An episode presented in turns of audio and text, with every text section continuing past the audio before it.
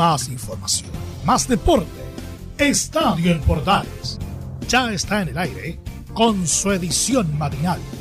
La primera de Chile, uniendo al país de norte a sur.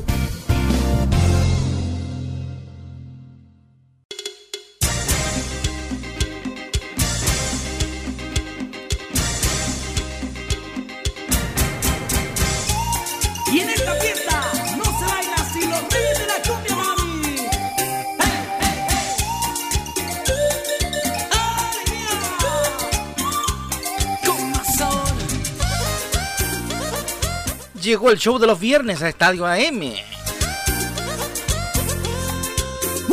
Espero de ser digno del legado que ha dejado nuestro querido JP que hoy no nos puede acompañar, por eso me toca reemplazarlo a mí. Tú sabes cómo soy, me gusta ser así, me gusta la mujer y la cervecita, no te sientas mal, no te vas a enojar. Meta conmigo como todos los viernes, vamos a revisar la información deportiva de la primera edición de Estadio Portales para la jornada del día de hoy, 19 ya del mes de marzo del 2021, día de... Déjame revisar. José. Mira tú. Saludos a los Pepe que están de onomástico el día de hoy. ¿eh? Saludos para ellos.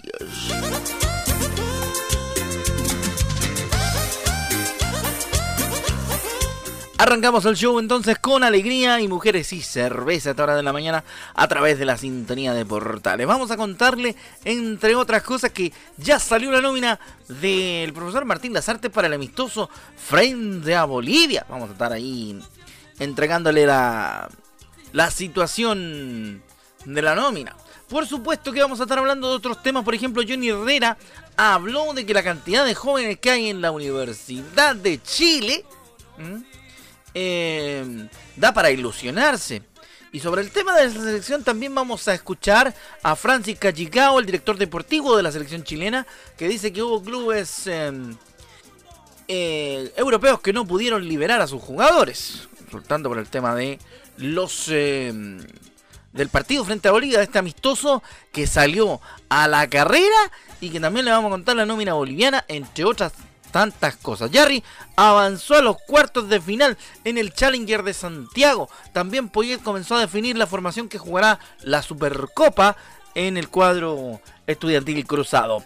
Eso y otras cosas más se lo contamos a partir de este momento en la edición matinal de Estadio Portales de día viernes con la musicalización de pura cumbia en esta mañana. Saludando a nuestro querido amigo JP que en el día de hoy no nos pudo acompañar.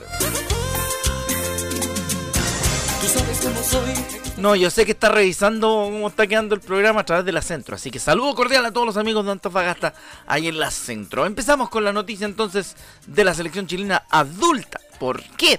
Vamos a revisar rápidamente lo que es la nómina del profesor Martín Lazarte para el duelo amistoso contra el cuadro boliviano. Usted sabe, pues, el duelo amistoso que se va a disputar el 26 de marzo y Martín Lazarte entregó la primera nómina.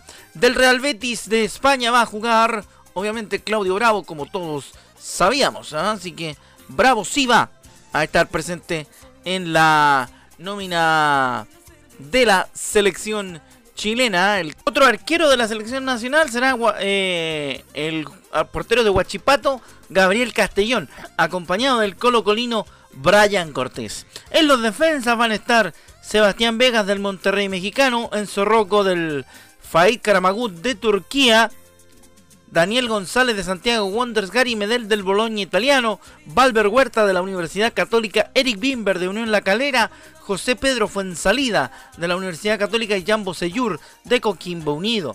En los volantes irán Pablo Galdame de Vélez Sarfield de la Argentina, César Pinares del gremio brasilero, Ignacio Saavedra de la Católica, Tomás Alarcón de O'Higgins, Pablo Parra de Curicó Unido, Ángelo Arauz del Corinthians brasileño y Luis Jiménez de Palestino. Los atacantes de la nómina de las artes serán Clemente Montes de la Católica, Brian Carrasco de Palestino, Fabián Orellana del Real, del Real Valladolid de España, Carlos Palacios del Inter brasileño, Jan Meneses del León mexicano y Ángelo Enríquez de la Universidad de Chile. Eso con la nómina del profesor Martín Lazarte para el amistoso que enfrentará Bolivia el próximo 28 de marzo.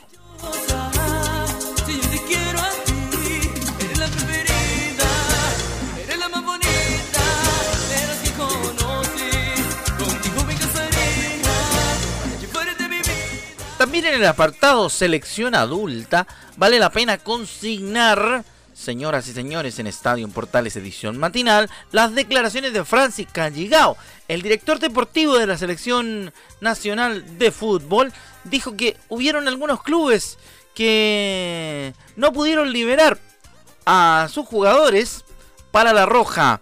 Explicó que la nómina de la Roja dada a conocer el día de ayer jueves para el amistoso con Bolivia es un equipo competitivo y sostuvo que algunos clubes europeos no pudieron liberar a sus jugadores por distintos motivos. Escuchamos a Francis Calligao, director deportivo de la Selección Nacional de Fútbol. De cara a nuestra preparación tiene una gran importancia, dado que es el primer partido oficial eh, de Martín Lasarte como director técnico de la selección chilena y es una buena oportunidad tanto para, ver jugadores de, ámbito eh, local como también jugadores que vienen de fuera eh, y una buena evaluación en general de cara a esos compromisos eh, duros que vamos a tener en el mes de junio. Sí, los jugadores están llegando del domingo 21 al lunes 22. Nos concentraremos en un hotel en Santiago, en Burbuja, hasta el día del partido y al finalizar el partido en, Rancagua volveremos a Santiago eh, y los jugadores después serán liberados para volver a, sus clubes. Lógicamente hubo jugadores que no pudieron venir eh, de Europa eh, por diversas circunstancias, también teniendo en cuenta los tiempos en los que vivimos y las dificultades que, vivimos todos con el, con el COVID. Eh, especialmente en el caso de clubes europeos que no han podido liberar futbolistas, pero hemos podido al final tener una lista completa con 24 futbolistas, 10 de, fuera y 14 que juegan acá en Chile. Y, entendemos que es una lista eh, lo suficientemente competitivo y competitiva para poder afrontar este partido contra Bolivia. Sí, pudimos hacer una visita al estadio de Rancagua eh, ayer mismo eh, para poder evaluar toda la logística de cara a ese partido y también evaluar un poquito el estado de, la cancha. Ahí está la voz de Francis Calligao entonces para contar toda la logística que van a tener que desarrollar de cara a este amistoso que se va a disputar, como bien dijo el director deportivo de la Selección Nacional de Fútbol, en el estadio El Teniente de Rancagua. Ah, un, un lugar obviamente que se pudo hacer para el, para el tema de, de realizar este partido de cara a las condiciones del COVID-19 y otros tantos temas que tienen que ver con lo que ha ocurrido últimamente. Ahí estaba entonces la voz de Francis Calligao respecto al amistoso frente a Bolivia que va a disputar la selección adulta dentro de un tiempo, el día 20 ¿8? Sí, pues 28 de, de, marzo. ¿ah? Va a ser bastante... Falta, falta su tiempo para el, para el amistoso. ¿ah? Pero vamos rápidamente con más noticias acá en Estadio, en Portales, edición matinal con la música de la cumbia a esta hora de la mañana, haciéndole honor al dueño de este boliche el día viernes, el señor Juan Pedro Hidalgo. La cumbia y el estilo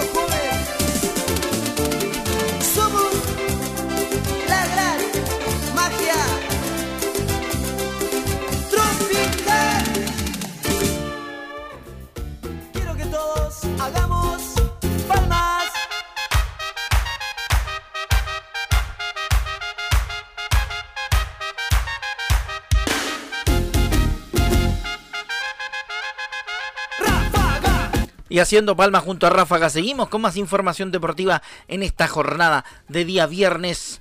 Poyet ya comenzó a definir la formación que jugaría o que jugará la Supercopa por el lado de la Universidad Católica. ¿Mm?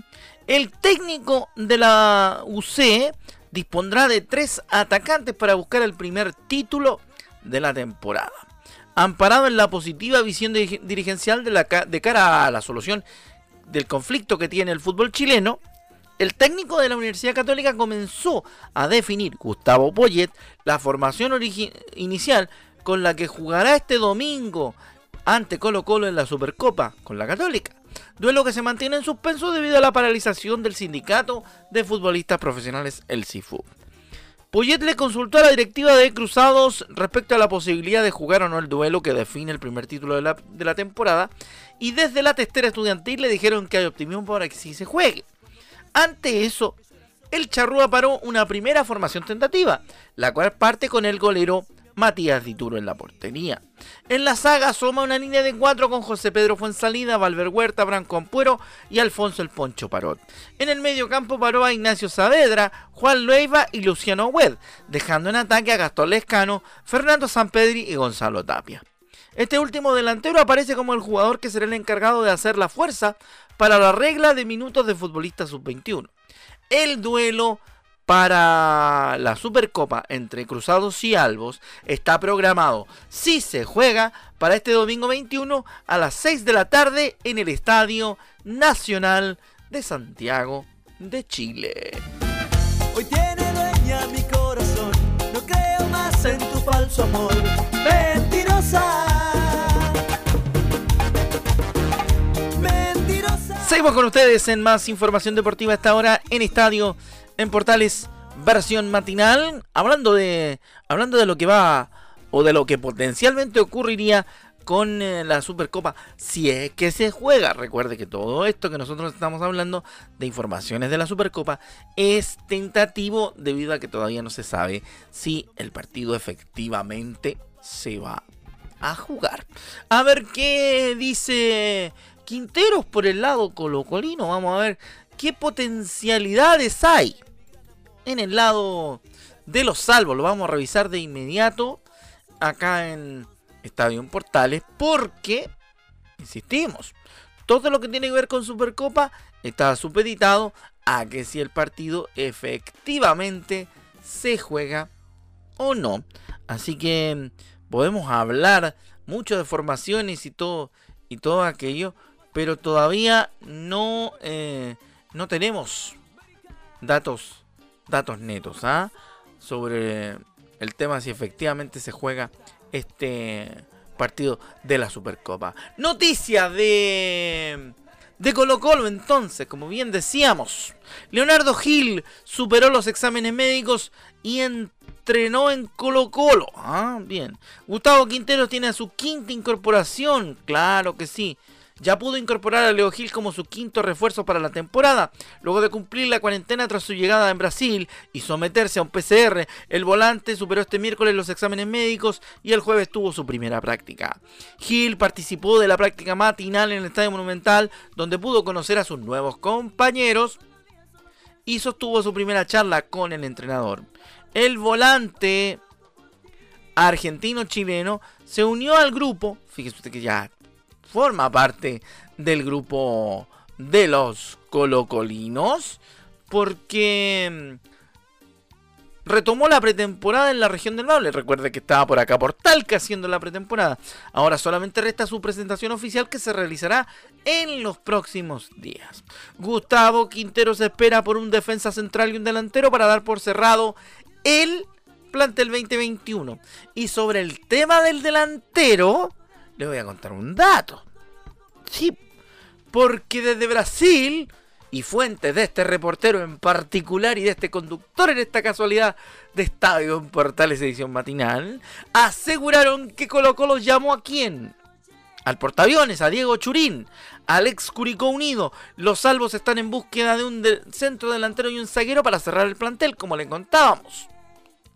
Según se informó, Blanco y Negro contactó al argentino Diego Churín, ex delantero de Unión Española, que llegó a Chile por intermedio de Curicó Unido, desempeñando en, en, la época una muy buena campaña en Primera B. Actualmente se encuentra militando en el gremio de Porto Alegre.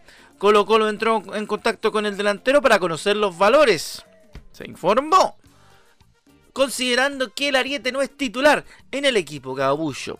El cuadro dirigido por Gustavo Quintero también está buscando un zaguero central y junto con el deseado delantero cerrarán el plantel para afrontar el campeonato 2021. Me comprometo a contarle más novedades, porque más de algo va a haber por ahí en ese respecto en un destino que podría unir a Diego Churín con Colo Colo. Todos los días solo pienso en ti,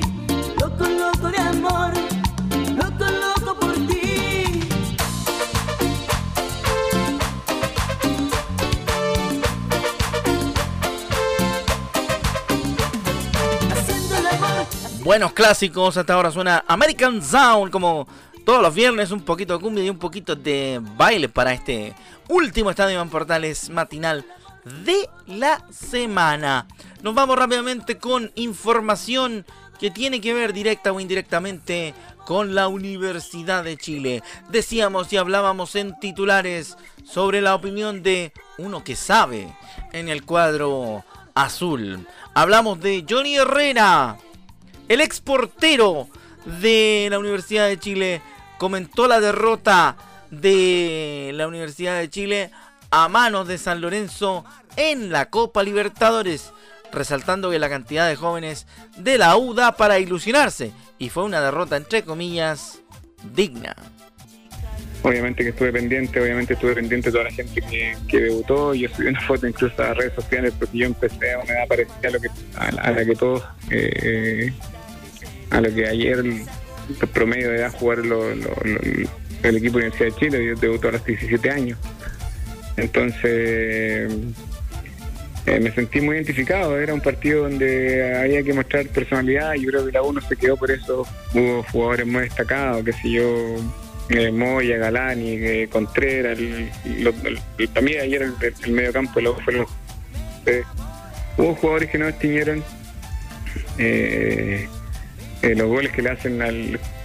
los goles que no que, que recibe Universidad de Chile absolutamente evitables. O sea, dos goles de pelota no entiendo cómo va el, va el Pitu Contreras a atacar, la, atacar el vértice del área chica cuando es la. Para mí, por lo menos, la principal zona que, que primero tienes que defender en la parte táctica fija defensiva.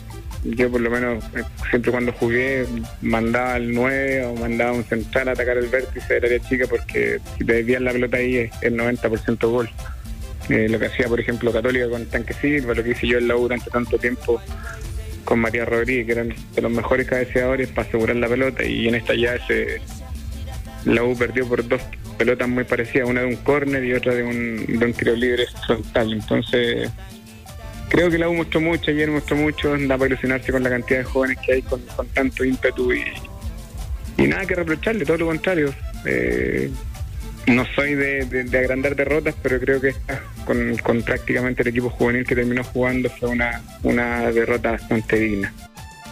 Ahí estaba Johnny Cristian Herrera Muñoz entregando su opinión sobre la situación que tiene que ver con la Universidad de Chile y esta derrota kilométrica para algunos varios ante el cuadro de San Lorenzo y para otros que la consideran una derrota bastante digna como el golero, el ex golero azul.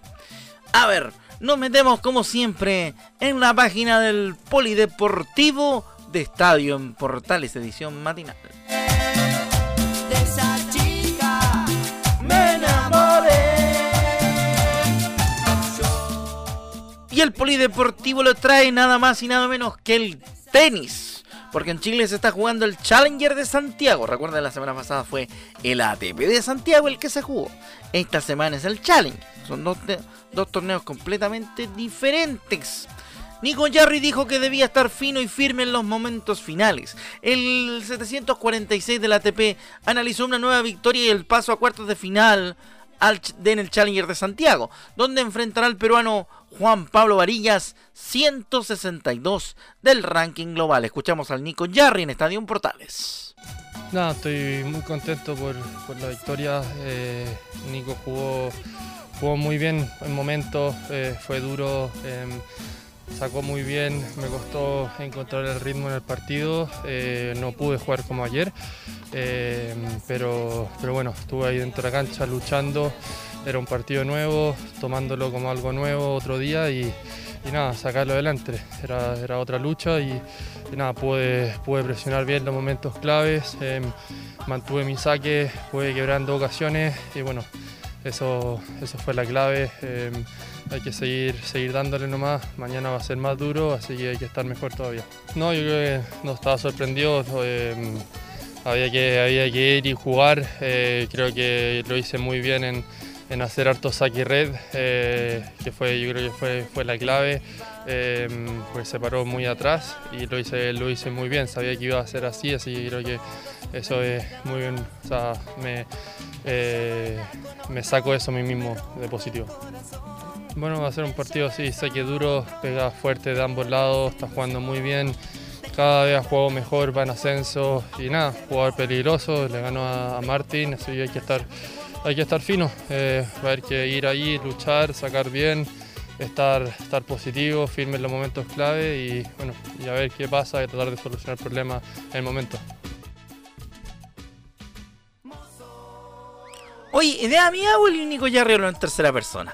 Idea mía debe ser. Bueno, ahí estaban las declaraciones del Nico Yarri respecto de su victoria en el ATP, en el, en el Challenger de Santiago. Ahí estaba. Yo mismo hice la corrección, me volví a enredar. Bueno, Polideportivo en Estadio Portales, hablando del tenis, por supuesto. Oye, otra más del Poli. Teníamos ahí el audio. Vamos rápidamente con noticias del polideportivo. Sí, porque es importante. Importante. Vamos con los deportistas nacionales que alrededor del mundo están logrando muchos, muchos detalles. ¿ah? Así que nos vamos con el atletismo. Amanda Serna logró la segunda medalla para el Team para Chile en el Grand Prix de Túnez. Bien por la mandita logró este jueves la segunda medalla del Team para Chile de atletismo en el Gran Prix de Túnez al colgarse la presea de bronce. La atleta nacional se quedó con el tercer lugar de los 200 metros en la unión de clases de 13, 46, 47 al marcar un tiempo de 26 con 64, 26 segundos y 64 eh, milésimas. Oye, es muy complicado cuando unen las clases en el, en el, para, en el paratletismo, cuando se unen las clases, como por ejemplo las T13, que son las clases de los amputados, clases que sean de, amputados de brazos y también de, de, piernas, es bastante complicado ese tema, así que se vuelve difícil, todo un mérito para la, la, la bandita, que es una tremenda exponente del atletismo paralímpico. Y se lo digo yo, en algún momento fui deportista de bajo rendimiento del paralimpismo, claro que sí. De esta manera, Cerna sumó una nueva medalla para Chile luego de que Francisca Mardones se alzara con la presea de oro en el lanzamiento del disco. Mira qué buena noticia, la pancha Mardones, muy bien, aplauso. Muy bien, Pancha Mardone, te la mandaste también. Para este fin de semana se espera la participación de otros tantos deportistas paralímpicos como Ignacio el Nacho Sepúlveda y Mauricio el Campa Orrego. Así que que les vaya súper bien, ¿ah? que les vaya súper bien a, los muchachos del paralimpismo y obviamente que en Estadio Portales, en este polideportivo, le vamos a estar contando a todos lo que pase con los chiquillos del Para Chile.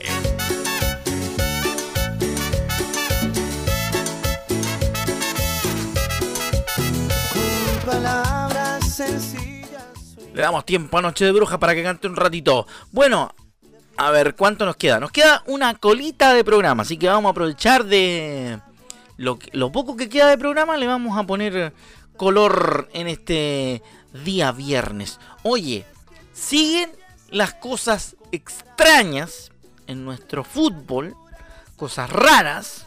¿Por qué? nos vamos a ir al norte. Allá mi amigo Juan Pedro Hidalgo debe estar atento.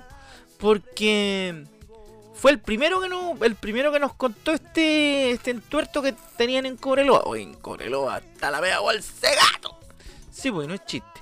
Está, pero la tremenda bolsa de gatos en Cobreloa. ¿Qué quiere que le diga?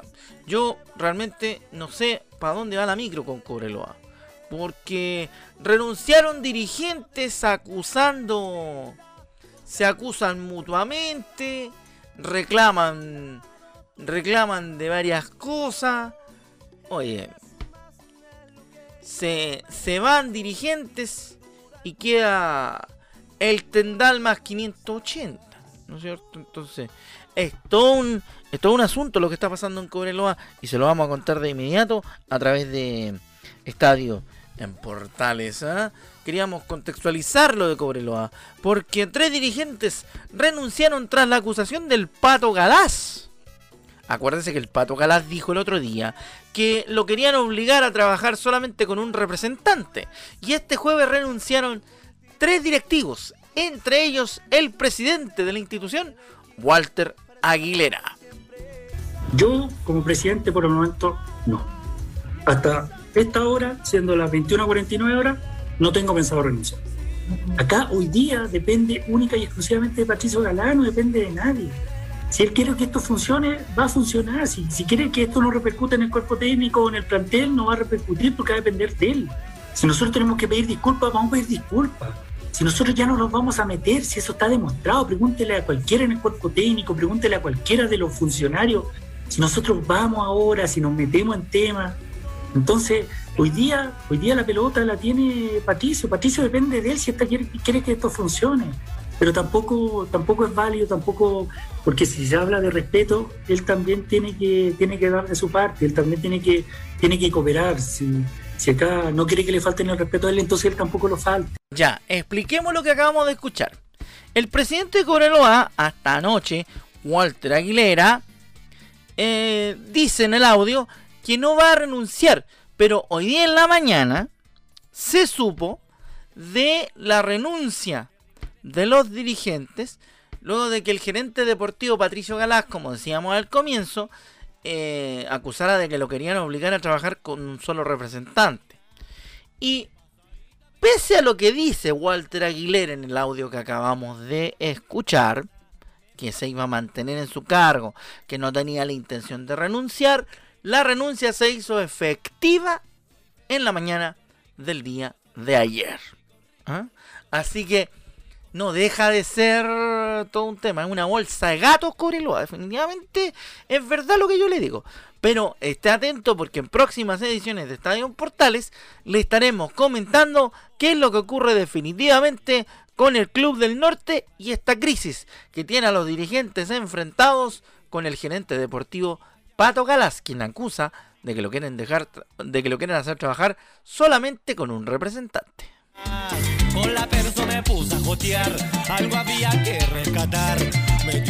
Ya, nos vamos, nos vamos. Gracias por su compañía en esta edición y además en la semana de Estadio en Portales edición AM. Nos encontramos a partir del lunes con las ediciones matinales de nuestro Estadio en Portales. Pero la central del día viernes con toda la información, si se juega o no se juega la Supercopa, lo que pasa en Cobreloa, las cosas que ocurren en Colo Colo, lo de Católica, las reacciones todavía que quedan de la U y la derrota y eliminación de la Copa Libertadores, eso sépalo en la voz de los que más saben a partir de las 13 horas 30 minutos con la conducción en los viernes, como siempre, de Velus Bravo. Un gran abrazo a todos y nos encontramos la próxima semana con otras ediciones de Estadio en Portales y su versión matinal. Que tengan buen viernes. Bueno, JP, ahí quedó el show del viernes. Pues. Espero haberlo hecho bien. ¡Chao!